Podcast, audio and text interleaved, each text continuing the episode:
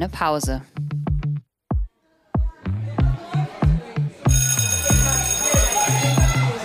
Begegnungen in der Teeküche.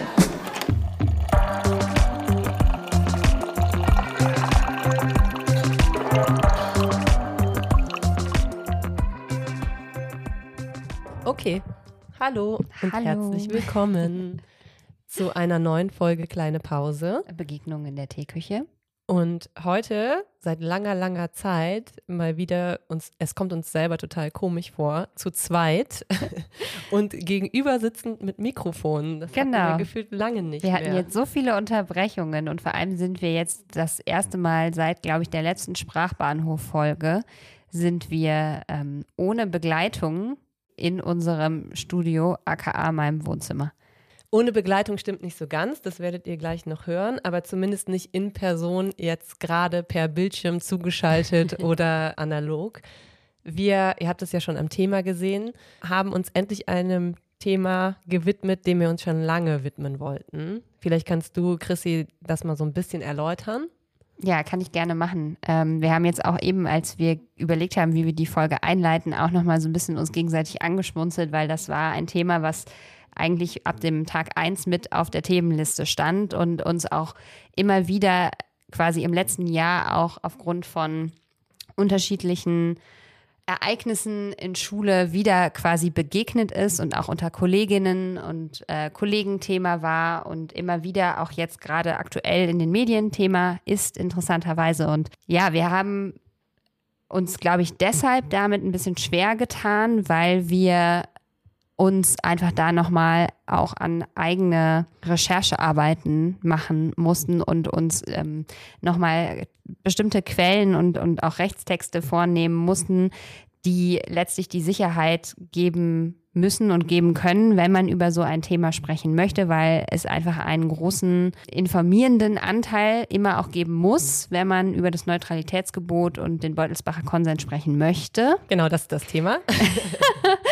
Und ähm, auf der anderen Seite gibt es dann aber direkt ad hoc noch ganz viel Gesprächsbedarf, der sich um diese Texte herum oder diese Maßgaben, diese Grundsätze, die natürlich leitend sind für, für Unterricht in auch im Prinzip allen Fächern, aber ganz besonders wahrscheinlich für den Politikunterricht und den ähm, Unterricht in den Sozialwissenschaften, vielleicht noch in Geschichte, je nachdem, äh, wie man seine Themen so verteilt. Aber wie gesagt, letztlich wahrscheinlich für jedes Fach handlungsleitende Grundsätze darstellen. Und irgendwie es liegt da aber auch immer so ein, es ist wie ein bisschen so ein, wie ein Mysterium, was den Texten auch anhaftet tatsächlich. Und auch eine große Unsicherheit, finde ich, was die eigenen Kompetenzen angeht, diese Texte, also jetzt tatsächlich die Gesetzestexte und so dazu zu lesen, zu interpretieren. Und deshalb haben wir das jetzt tatsächlich so gemacht, dass wir das mal niedergeschrieben haben. Also, dass wir uns hingesetzt haben und gesagt haben, okay, es reicht nicht aus, dass wir bei diesem Thema einfach nur darüber quatschen,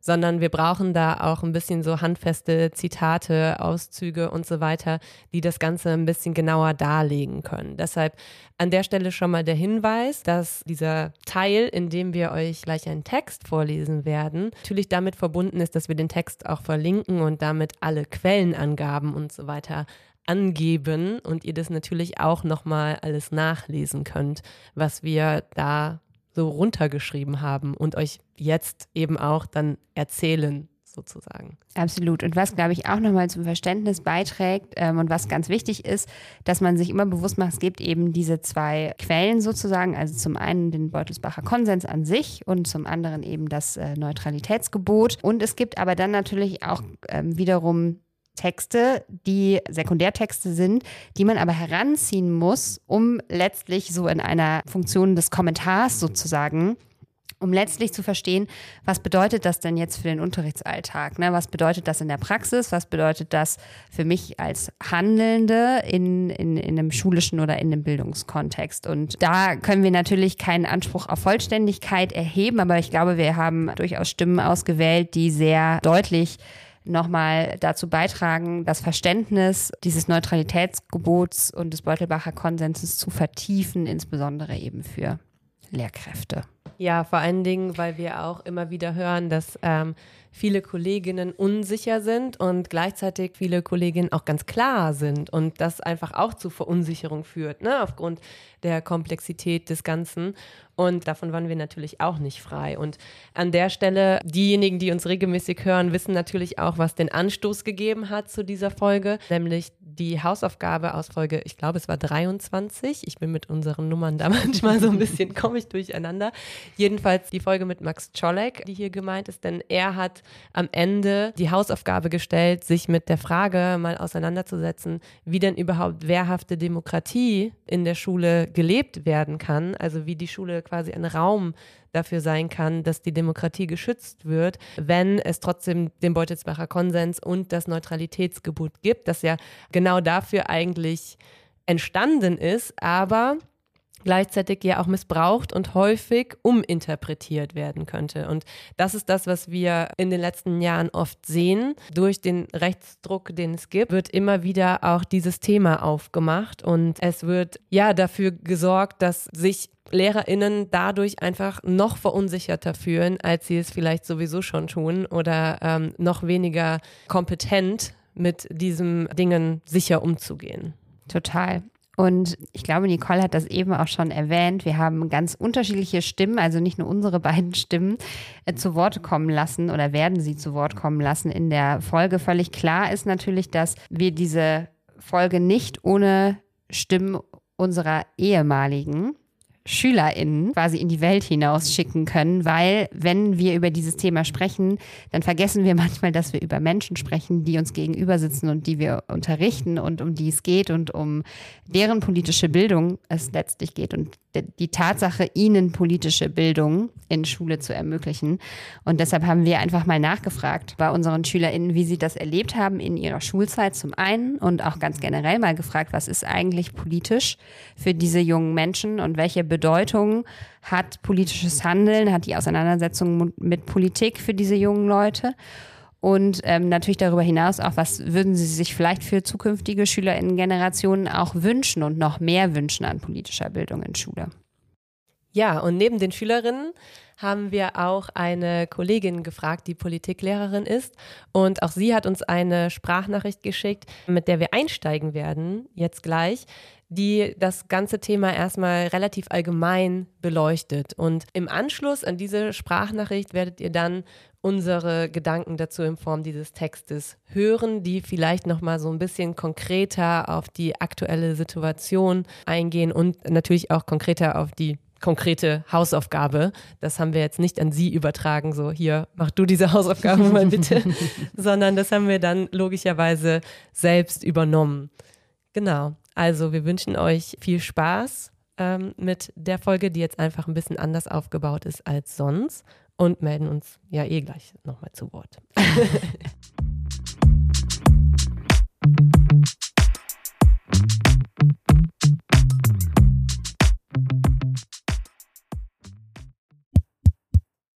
Hallo, kleine Pause. Und Dankeschön, dass auch ich dazu eingeladen wurde, zu eurem Folgenthema beizutragen mit dem spannenden Thema ähm, Beutelsbacher Konsens und Neutralitätsgebot in Schule. Und ich glaube, ich starte damit, eure Frage zu beantworten, was das Neutralitätsgebot eigentlich für mich als ähm, Politiklehrerin bedeutet und wie ich das verstehe. Das ist natürlich so, dass die Maxime sein muss, dass ich mich im Unterricht parteipolitisch neutral verhalte und dass ich auch meine SchülerInnen nicht durch meine politische Sicht auf Dinge oder meine Sicht auf politische Dinge, dass ich meine SchülerInnen dadurch nicht beeinflusse und auch gar nicht versuche, sie zu beeinflussen. Und dass ich auf der anderen Seite meinen SchülerInnen aber ihre eigene politische Meinung auch nicht verbiete. Ich möchte ja und muss auch Offenheit und Toleranz wahren und auch unter Schülern gibt es ja auch politische Meinungen und Standpunkte der unterschiedlichsten Seiten und Gruppierungen, was ja auch sehr gut ist und einen Politikunterricht immer lebhaft macht, dass ich solche eigenen Meinungen unter den SchülerInnen akzeptiere, aber natürlich deutlich Grenzen aufzeige, wenn ich merke, da gehen Ansichten in die Radikale und äh, sind so nicht hinzunehmen.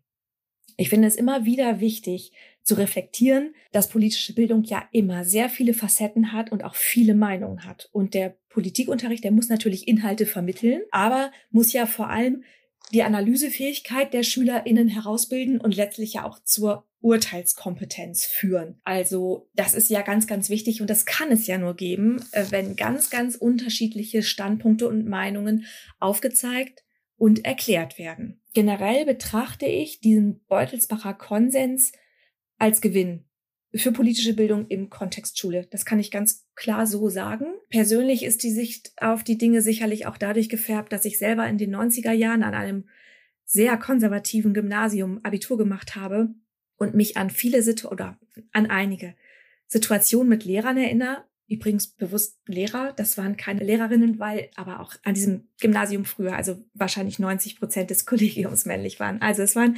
Situationen mit, äh, mit Lehrern, die ich im Nachhinein völlig absurd finde und in denen ich meinem 15-jährigen Vergangenheits-Ich gern mal zurufen würde, so jetzt steh auf und mach deutlich, dass es dich nicht interessiert, auf welcher Demo der Lehrer gestern war, bei welcher Wahlparty der gefeiert hat und wie er das alles in eigener Meinung bewertet, jetzt steh auf und sag ihm, dass das hier einfach nichts zu suchen hat. So, also ich habe da, glaube ich, selber als Schülerin einige Dinge erfahren, die ich so nicht mehr tolerieren könnte und finde das einfach deswegen wichtig, dass wir uns als Lehrende im Politikbereich neutral verhalten.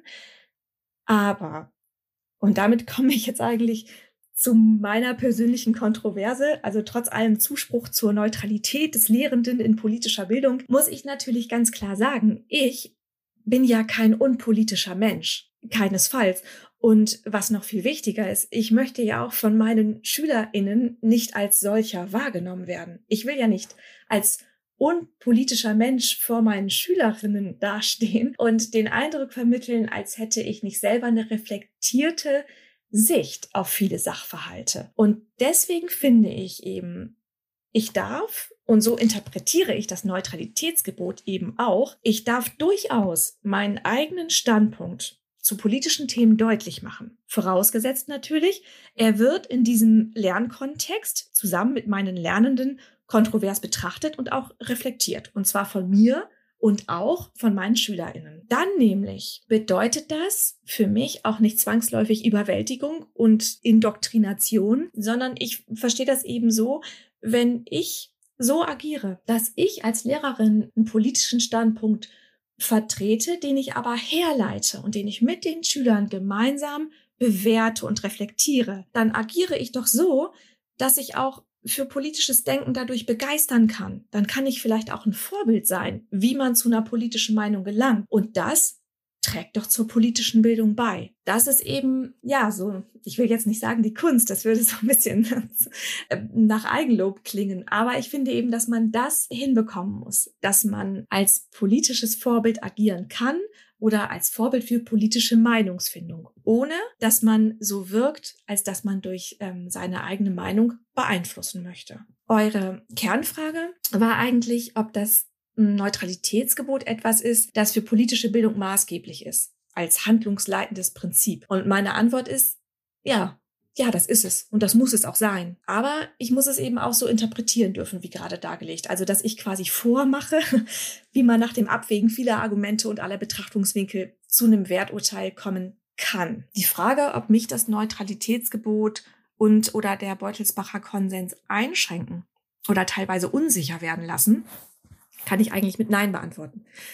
Sie regen mich natürlich dazu an, meinen Unterricht und auch die Planung dessen immer wieder zu prüfen und immer wieder zu hinterfragen. Aber ich kann mich eigentlich nicht erinnern, dass ich einmal auf eine Thematik ganz verzichtet habe, weil mir die Behandlung mit Blick auf meine geforderte Neutralität zu heikel war. Und das ist ja eigentlich auch schön, wenn man das im Nachhall sagen kann.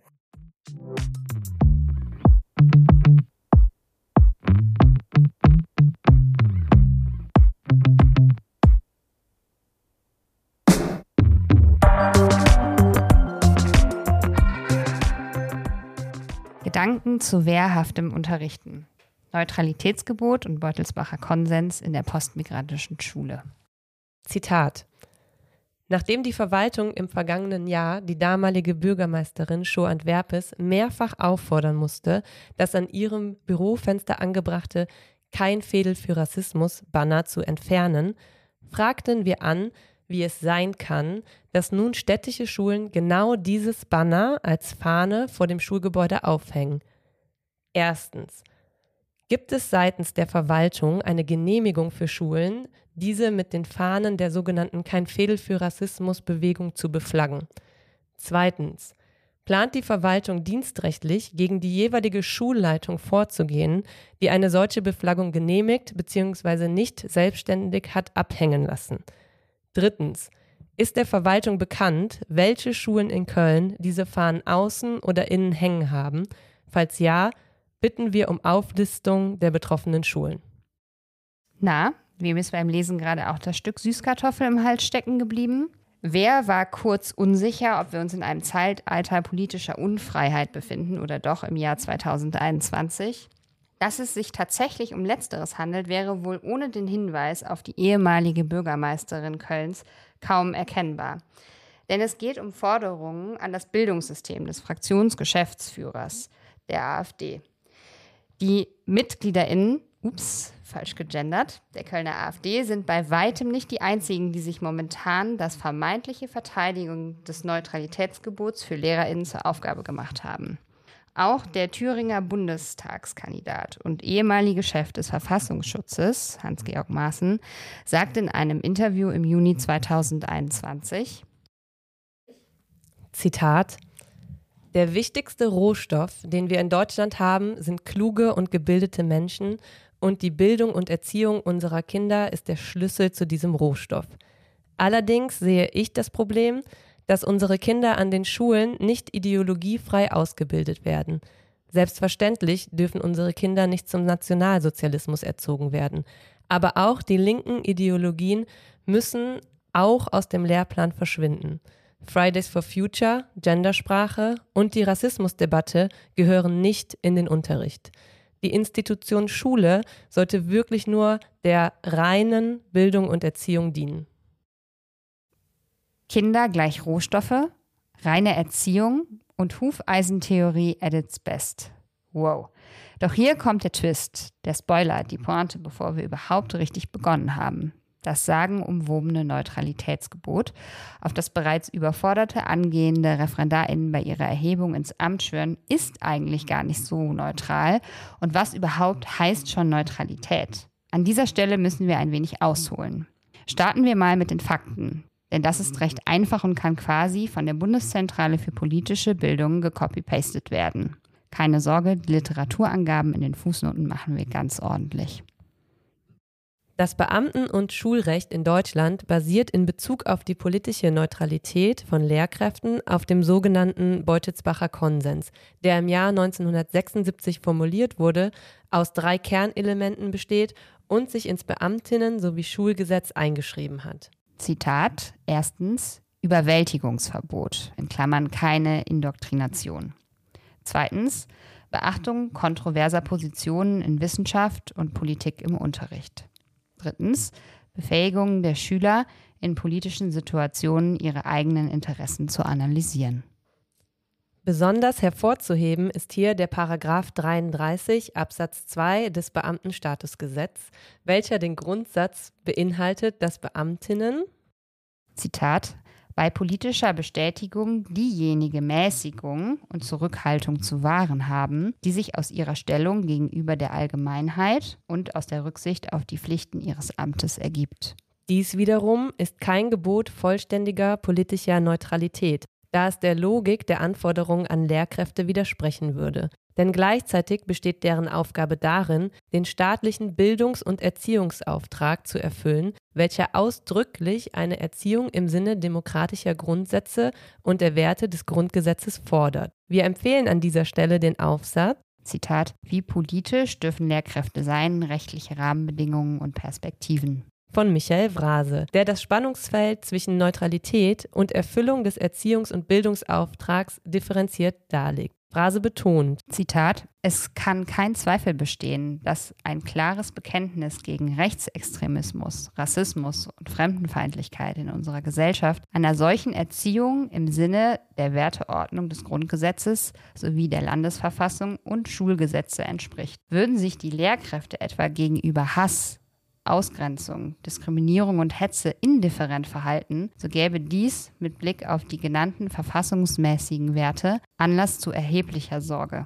Dann müsste gefragt werden, ob der Bildungs- und Erziehungsauftrag in Klammern noch ausreichend verwirklicht und gelebt wird. Und kommt zu dem Schluss, Zitat, SchülerInnen sollten nicht einseitig mit vorgegebenen Haltungen konfrontiert, sondern zur kritischen Reflexion und Auseinandersetzung befähigt werden. Dabei muss es primäres Ziel sein, durch gute Bildung die Förderung eines differenzierten Einschätzungsvermögens und die Vermittlung grundlegender Werte wie Toleranz und gegenseitige Achtung zu erreichen. Dass junge Menschen gegen die Einflussnahme antidemokratischer und populistischer Bewegungen gewappnet sind. Das wird sich allein auf einer kognitiven Ebene nicht erreichen lassen. Ebenso wichtig bleiben das Vorleben und das gemeinsame Verwirklichen demokratischer und menschenrechtlicher Werte im gesamten schulischen Alltag. Er spricht hiermit die schulische Praxis an, auf welche wir auch später noch schauen werden. Abschweifen ist an dieser Stelle übrigens kurz sinnvoll, um die Komplexität des Themas und eines der vielen Dilemmata von Schule aufzuzeigen und hat dann doch auch was mit der genannten Praxis zu tun. Daher droppen wir hier noch kurz ein Zitat unseres Lieblingsprofs Karim Ferraidoni. Zitat, die Schule hat einen paradoxen Bildungsauftrag. Sie möchte einerseits junge Menschen zu mündigen Bürgerinnen erziehen, die Verantwortung übernehmen, an gesellschaftlichen Belangen partizipieren und lernen, ihre politische Meinung zu begründen und in die Politik einzubringen. Andererseits jedoch ist die Schule eine undemokratische Institution, in der junge Menschen von Adultismus betroffen sind und oftmals das tun müssen, was ältere Personen ihnen vorschreiben. Soweit, so gut. Wir nähern uns nun dem nächsten entscheidenden Paradoxon der Thematik an, das diesem Diskurs innewohnt. The one and only Meinungsfreiheit. In einem Tweet vom 27.07.2021 schreibt der Politikwissenschaftler, Essayist und Lyriker Max Czolek, der uns ganz rein zufällig auch diese Hausaufgabe gestellt hat, dieses ganze Kuddelmuddel hier zu entknoten. Zitat Glaub, wir müssen uns mal grundlegend über Freiheit unterhalten. Meinungsfreiheit, Kunstfreiheit, Impfpflicht, Klimaemissionen. Irgendwie ist dem Konzept Freiheit jede Vorstellung von Verantwortung verloren gegangen. Das hat mit Demokratie und Community nichts mehr zu tun. Alright, let's go. Das mit der Meinungsfreiheit scheint nämlich auch in Bezug auf die Schule tricky zu sein und ist ein immer wieder gern genutztes Argument. Joachim Wieland, keine Sorge, später kommen auch noch kluge Frauen zu Wort, schreibt hierzu bei der Bundeszentrale für politische Bildung. Zitat Lehrerinnen und Lehrer sowie Schülerinnen und Schüler können sich auch in der Schule auf ihre Grundrechte berufen. Das gilt insbesondere für das Grundrecht der Meinungsfreiheit. Das Beamtenrecht und das Schulrecht schränken die grundrechtliche Meinungsfreiheit aber zulässig ein. Bei dieser Einschränkung ist allerdings die hohe Bedeutung der Meinungsfreiheit zu beachten. Die Einschränkungen müssen strikt verhältnismäßig sein. Das heißt insbesondere, dass sie Lehrerinnen und Lehrer sowie Schülerinnen und Schüler zumutbar sein müssen. Ähm, okay, noch nicht ganz verstanden. Meinungsfreiheit ist also ein Grundrecht, wird aber in der Schule eingeschränkt und das ist auch noch zulässig. Wie genau soll das gehen? Und da wären wir dann bei Max Czolek und dem, was wir zuvor bereits ausgeführt haben, beziehungsweise rausgesucht. Jetzt kommt die Verantwortung ins Spiel. Denn, wie wir eben gelernt haben, ist es die Pflicht von LehrerInnen, Zitat, sich durch ihr ganzes Verhalten zur freiheitlich-demokratischen Grundordnung im Sinne des Grundgesetzes zu bekennen und für den Erhalt dieser Grundordnung einzutreten.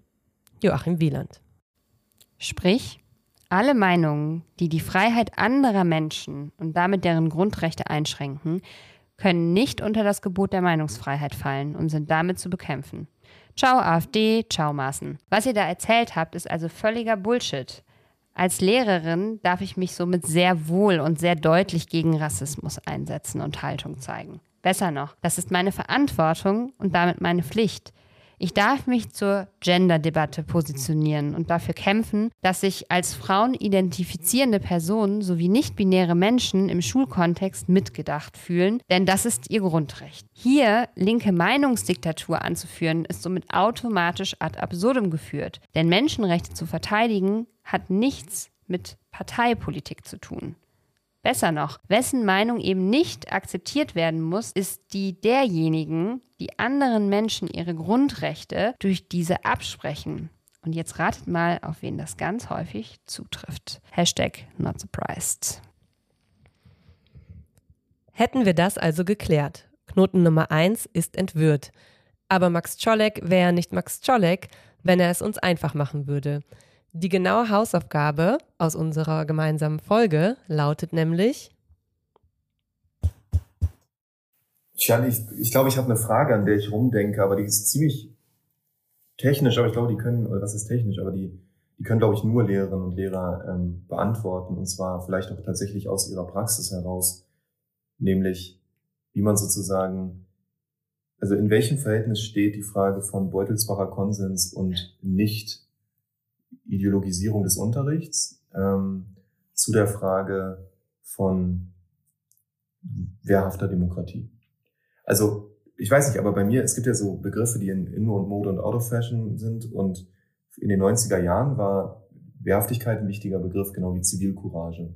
Und ich habe manchmal das Gefühl, dass in der Gegenwart beide Begriffe zugunsten von, von Freiheit in den Hintergrund getreten sind. Meinungsfreiheit, Kunstfreiheit, das sind sozusagen Begriffszusammenhänge, die eine Rolle spielen, die man auch in Stellung bringt, um andere Sachen quasi nicht zu tun. Man sagt, linke Meinungsdiktatur ist dann der Gegenbegriff. Man sagt sozusagen Meinungsfreiheit. Aber wie verhindert man, dass der Begriff der Meinungsfreiheit diese sehr deutsche Tradition von daneben stehen und nichts tun bedeutet?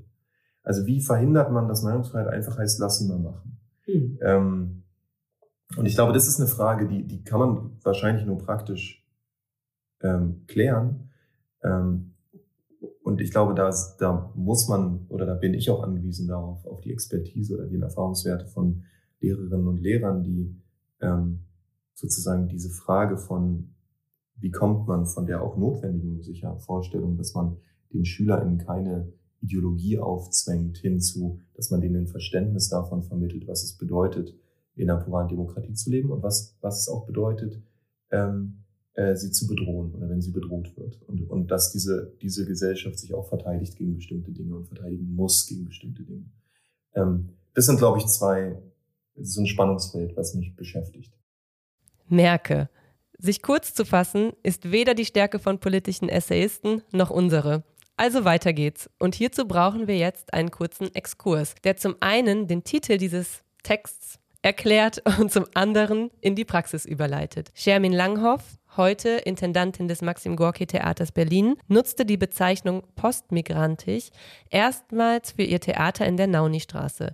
Langhoff sagt hierzu in einem Interview 2011, Postmigrantisch stehe sowohl für Geschichten und Perspektiven derer, die selbst nicht mehr migriert sind, diesen Migrationshintergrund aber als persönliches Wissen und kollektive Erinnerung mitbringen, als auch für den gesamten gemeinsamen Raum der Diversität jenseits von Herkunft. Naika Furutan etablierte die Bezeichnung dann wiederum gesellschaftswissenschaftlich. Der Begriff der postmigrantischen Gesellschaft markiert somit einen Wendepunkt der Blickrichtung Weg von Integration hin zu einer radikal vielfältigen Gesellschaft, deren Pluralismus anerkannt und gelebt wird und deren Mitglieder gleichberechtigt akzeptiert werden. Die Epoche der Postmigration im Einwanderungsland Deutschland ist genau wie die radikale Vielfalt in dieser eine Tatsache. Jedoch geht es mit ihrer Anerkennung leider eher schleppend voran. Schule als Raum innerhalb der Gesellschaft wird daher an dieser Stelle ebenfalls als postmigrantisch bezeichnet. Und hieraus ergeben sich nun Konsequenzen für die Praxis, denn diese radikale Vielfalt anzuerkennen, ihre Schwierigkeiten und Konflikte, wie auch Aladin El-Mafalani in seinem Buch Das Integrationsparadox beschreibt, ist kein einfacher, aber notwendiger Schritt, um die Frage, die Max Czolek stellt, aus der Praxis heraus zu beantworten. Ihr merkt schon, das mit der Pluralität wird jetzt wichtig.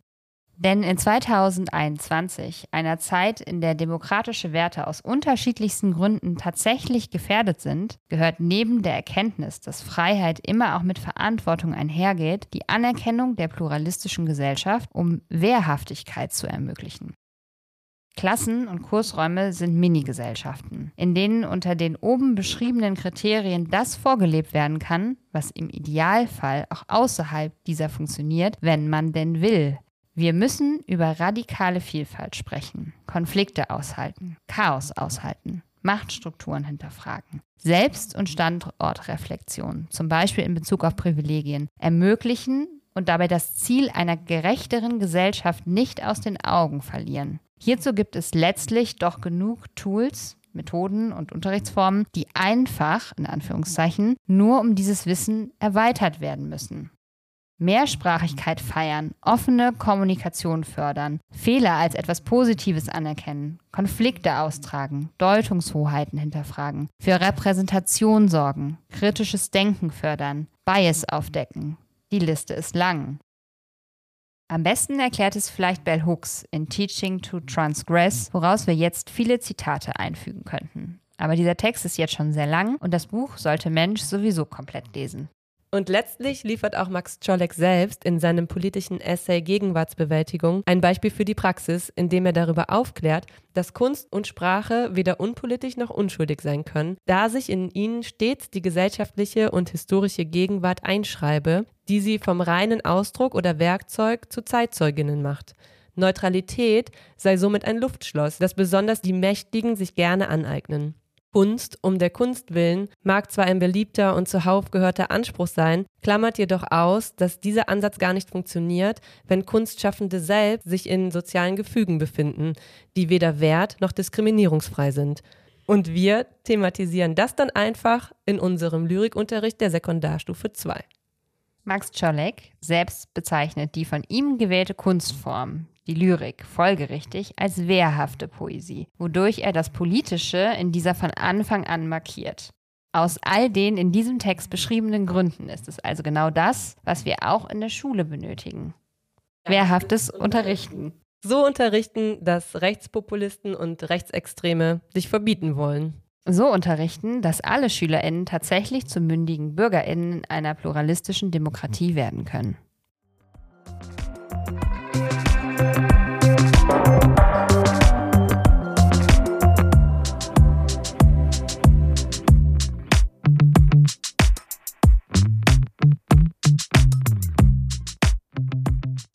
So, das waren jetzt äh, unsere Gedanken zu diesem unglaublich wichtigen Themenfeld in Schule.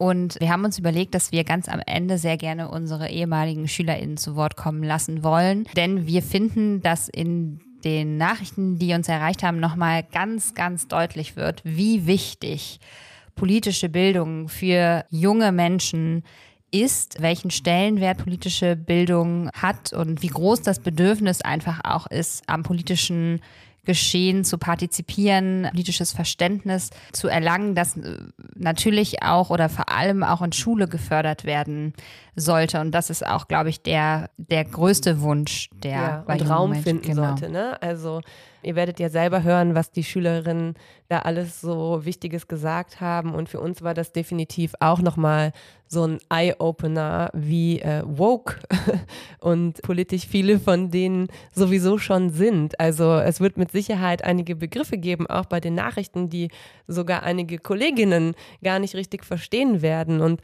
allein das zeigt ja schon, wie wichtig es ist, sich damit auseinanderzusetzen und da auch ein eigenes, ganz klares Standing zu haben. Bevor ihr Stimmen hört, wollen wir einfach nochmal mit einem Zitat, einem Fazit zu dem Thema vom Institut für Menschenrechte enden, das uns netterweise unsere Kollegin äh, Baha Aslan auch nochmal zum Thema hat zukommen lassen. Das will ich jetzt hier nicht als unsere Recherchearbeit darstellen, denn mit ihr hatten wir im Vorfeld ein bisschen darüber gesprochen. Und das einfach nochmal als konkreten Hinweis an alle LehrerInnen, die uns zuhören. Wir hoffen, es gibt euch ein bisschen Sicherheit. Wenn ihr Fragen habt, wenn ihr das alles nachlesen wollt und so weiter, dann ähm, schaut in unsere Show Notes, schreibt uns eine Mail. Schreibt uns über Insta, kommt mit uns darüber ins Gespräch, teilt gerne eure Geschichten, eure Praxisbeispiele. Ähm, das haben wir auch überlegt, dass es voll schön wäre, da vielleicht auch nochmal ein paar Dinge zu teilen und Beispiele zu teilen, wie man das Ganze denn umsetzen kann. Wir freuen uns total, wenn ihr mit uns zu dem wichtigen Thema interagiert und dadurch vielleicht auch anderen ein bisschen mehr Sicherheit geben könntet, was diese ganze Thematik angeht. Das Zitat lautet oder das Fazit lautet, Sowohl das Neutralitätsgebot als auch der Beutelsbacher Konsens sind vor dem rechtsverbindlichen Rahmen der Menschenrechte zu verstehen. Aus dieser Perspektive ist Menschenrechtsbildung und der Schutz vor Diskriminierung verpflichtender Bestandteil des Schullebens. Dabei soll Schule ein parteipolitisch neutraler Raum sein, damit die Menschenrechte auf Meinungsfreiheit, Religionsfreiheit und Bildung möglichst diskriminierungsfrei ausgeübt werden können. Das Neutralitätsgebot und die im Beutelsbacher Konsens beschriebenen Prinzipien sind jedoch nicht gleichzusetzen oder zu verwechseln mit der Forderung, die Lehrperson dürfe im Rahmen der freiheitlichen demokratischen Grundordnung keine Stellung beziehen. Im Unterricht ist es sinnvoll, auch Parteien, also beispielsweise Äußerungen von Parteimitgliedern und Grundsatzprogramme auf diskriminierende Inhalte zu untersuchen und diese als solche einzuordnen.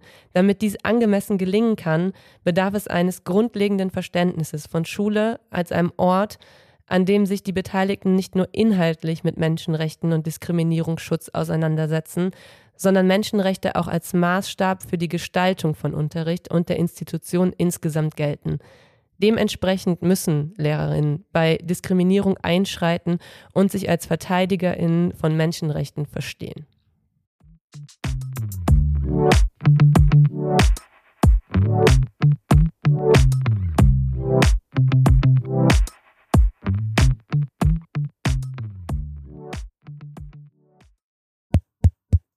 Erstmal wollte ich sagen, dass es mich sehr freut, von Ihnen zu hören und ähm, dass es mich auch sehr gefreut hat, dass Sie mir die Frage gestellt haben. Ich habe mich auch heute mit meinen Eltern ganz lange darüber unterhalten. Da ist mir auch nochmal klar geworden, wie wichtig dieses Thema überhaupt ist und dass man sich nie zu viel darüber unterhalten kann oder damit auseinandersetzen kann. Ja, genau. Also damit kann ich auch direkt überleiten zu der ersten Frage, die Sie gestellt haben. Was ist politisch überhaupt für mich? Für mich ist politisch quasi alles, was gerade passiert auf dieser Welt, alles, was jedem Lebewesen geschieht, widerfährt, jedes Problem.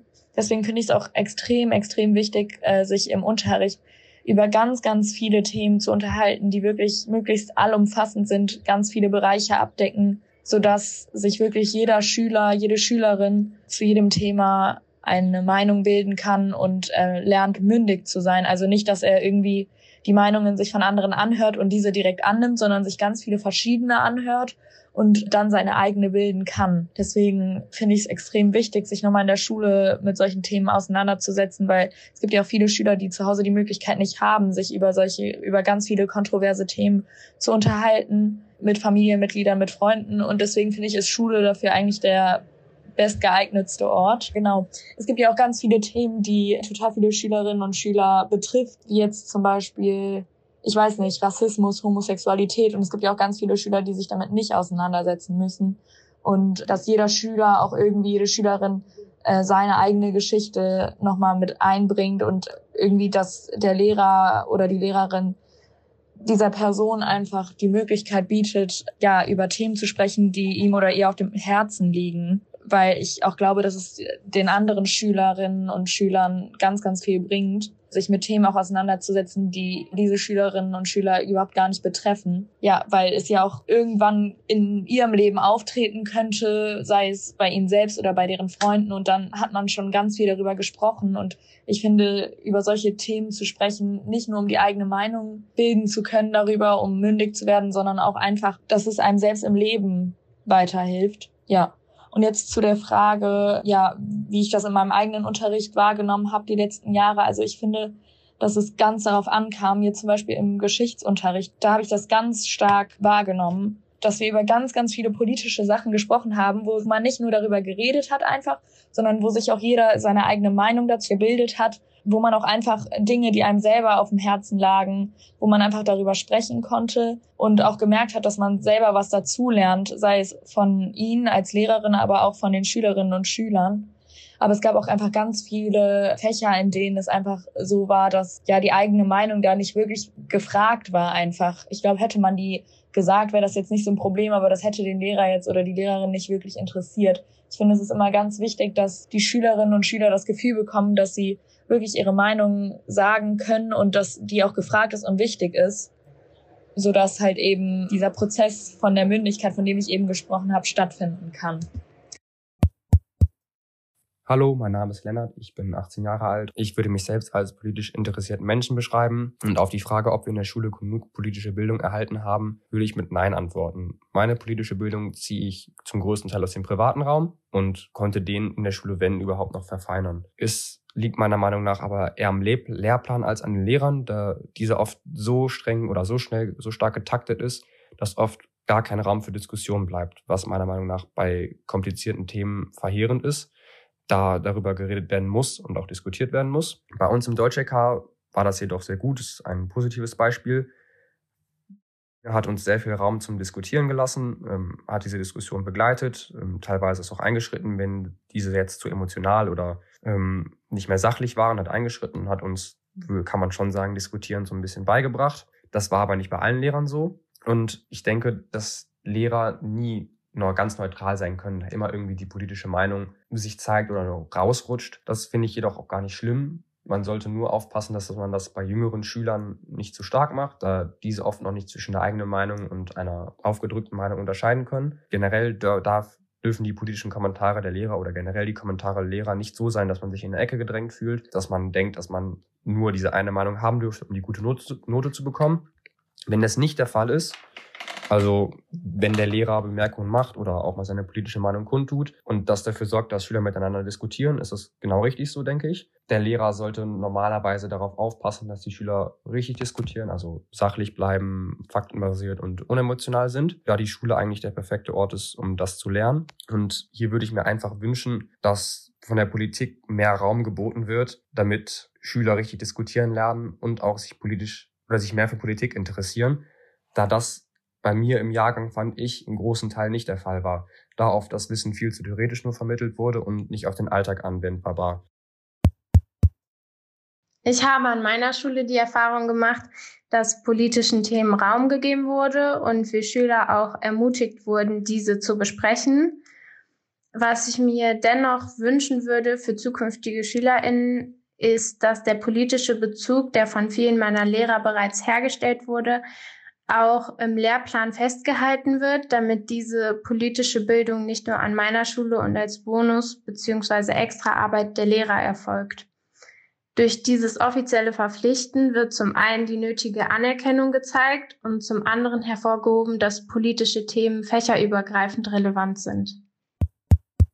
Also ich finde, dass die erste Frage eigentlich so mit die wichtigste ist, zu fragen, was Politik eigentlich ist auch jetzt in Bezug zum Beispiel auf ähm, die WM und was in Ungarn war, mit, also mit dem Spiel gegen Ungarn und mit der ähm, Arena, die in den Pride-Farben leuchten sollte. Das wurde ja auch als politisches Thema angesehen. Und ich finde, dass da die erste Frage so mit am wichtigsten ist, weil ich finde es auf jeden Fall unglaublich wichtig, im Unterricht äh, Kindern Toleranz beizubringen, Akzeptanz und Werte, die dafür stehen, dass man jeden so akzeptieren muss, wie er ist ja auch im Bezug darauf, dass man, ich weiß nicht, kulturellen Austausch und kulturelles Kennenlernen und Akzeptanz und irgendwie Liebe gegenüber der Welt beibringt, auch wenn es um Themen geht, die Leben und Tod bedeuten oder die Sicherheit dieser Welt, wenn es auch um Umwelt geht, um Klimawandel, dann sollte, ich, sollte man, finde ich, auch mehr als ausreichend informieren, weil es ja wirklich darum geht, auch um Leben und Tod sehen wir vor allem dieses Jahr mit all den Klimakatastrophen, den Feuern und den Überschwemmungen. Deswegen ist halt die Frage, ob diese Themen politisch sind.